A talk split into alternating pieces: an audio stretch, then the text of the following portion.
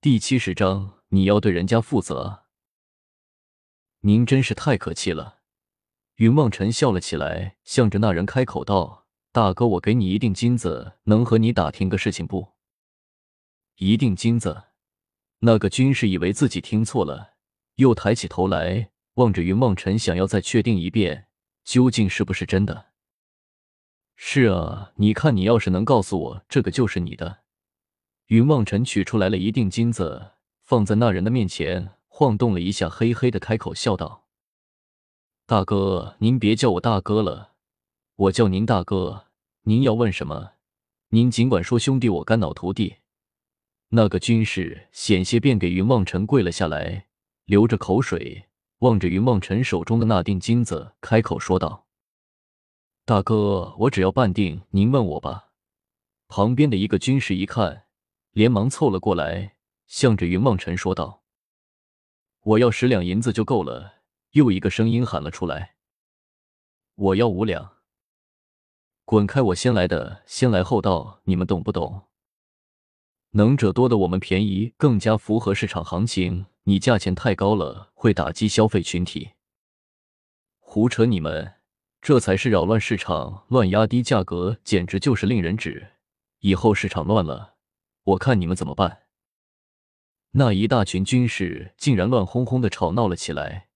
人人争得面红耳赤，几乎就要打起来了。这都是些什么理论啊？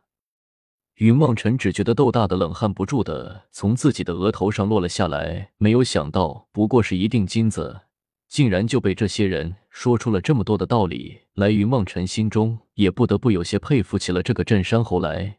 一个人贪财很容易能把一座城的风气全都带成这样，就不得不说这个镇山侯的厉害了。各位不要吵了，这样吧，只要你们能够解答我的问题，我给你们一人一锭金子好了。云望尘说着，又从口袋里掏出了几个金锭来一数，正好十六个守门的军士，一人一个，还有一个富裕的。只要你们能给我帮忙，这个就是你们的了。云梦尘手一挥，大声的说道，心中暗自偷笑，看来三师兄说的真是没有错，有钱能使鬼推磨钱。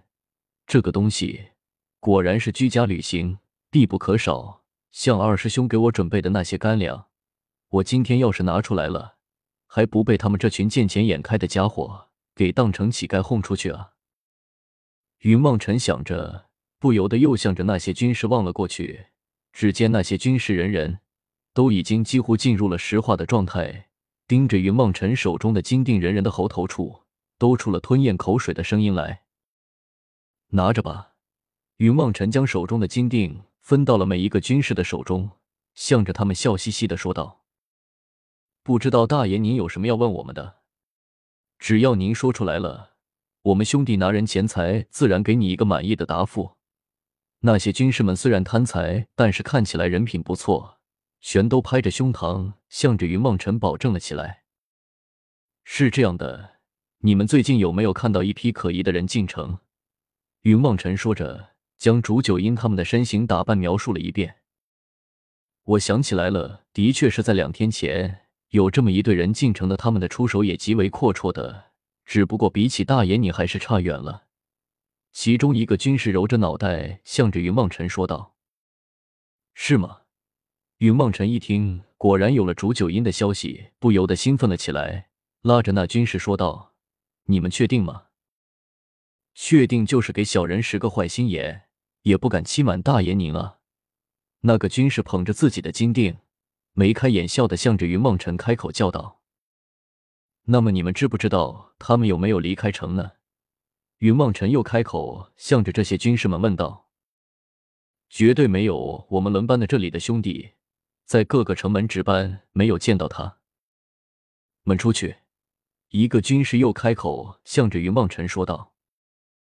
那就好，不知道你们这镇山城之中最好的客栈是哪一家？云望尘开口向着众人问道：“大爷，您一定是第一次来我们镇山城吧？我们这里最最有名的，自然就是群英楼了。您一定要去见识一下。”那些军士争相向着云望尘说道：“我明白了，只不过麻烦诸位，如果有了这个人的消息，还请你们去群英楼通知我一下，我一定还有重谢。云望尘向着众人嘿嘿的笑了一下，又伸手摸了一下自己的包袱。我们明白了，大爷您就放心吧。那些军士全都向着云望尘笑了起来。云望尘也不再和他们吹牛，只是问明了前往群英楼的路途，带着慕容雪向着镇山城之中走了进去。一路走来，云梦尘才觉。自己真的应该在晚上的时候去镇山侯府，把那个镇山侯重重的暴打一顿，不然的话，这些可怜的老百姓，只怕真的就没有容身之所了。云梦尘看着他们衣衫褴褛的样子，心中已经将那个该死的镇山侯骂了一个狗血淋头。好不容易带着慕容雪来到了群英楼，云梦辰开了两个房间，慕容雪却死活的赖在云梦辰的房间之中。不走，死磨硬泡的，不愿意离开云梦辰的身边去一个人睡觉。我说大小姐，前面是荒郊野外的，我们对付着住一下也就算了，怎么现在有了这么好的条件，你还不愿意自己一个人去睡床啊？我不想打地铺。云望尘有些无奈的向着慕容雪开口说道：“可是人家心里有阴影啊，那个竹九阴就在这个镇山城里面。”要是一个不小心再被他抓走了，我可就真的不想活了。慕容雪向着云望尘可怜兮兮的说道：“怎么可能？我就不相信一个人会连续倒霉两次。”云望尘摇摇头，丝毫也不动摇的向着慕容雪说道：“可是也不是绝对的，你想想到时候万一竹九阴再来抓我，那我该有多可怜啊！”慕容雪有些惊恐的说道。目光之中显得颇为害怕，倒是不像是假的。那怎么办？你我男女授受不亲，说出去，你就不怕别说说你闲话？云望尘也有些无奈了，口气微微软了下来，但是还是向着慕容雪拒绝道：“哼，在地宫里的时候，人家都被你看光了，你得负责。”慕容雪面色一红，低下头来，向着云梦辰轻声的说道。我说：“丫头，你一路跟着我们，不会就是为了这个吧？”巧合终于再也忍耐不住，开口向着慕容雪问了起来：“哪里有？我就是想去看看你们怎么杀了煮酒阴，不然的话，我在家里也不安心啊。”慕容雪自知刚才失言，脸红的如苹果一般的低下头来，轻声的向着两人解释了起来：“我就什么都没看到，你别找我。”云望尘有些苦闷的。摇摇头，转身抬腿向着房间的门口走了过去。你做什么？慕容雪见云望尘离开，不由得开口，轻轻的叫了一声：“我去拿被子来打地铺，你总不能让我睡在干地板上吧？”我说：“你们这些女人，还真是一个比一个狠，心亏你们想得出来。”云望尘摇摇头，苦笑着说了一句，转头走了出去。